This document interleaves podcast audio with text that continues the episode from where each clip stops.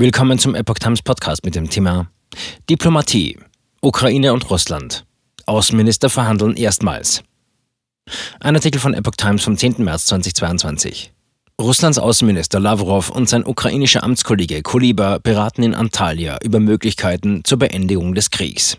Danach soll es getrennte Statements geben. Erstmals seit Beginn des Krieges vor zwei Wochen treffen sich Russlands Außenminister Sergei Lavrov und sein ukrainischer Kollege Dmytro Kuleba zu Verhandlungen.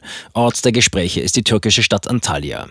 Am Donnerstagmorgen traf Russlands Außenminister Lavrov in Antalya zunächst den türkischen Außenminister Mevlüt Cavusoglu.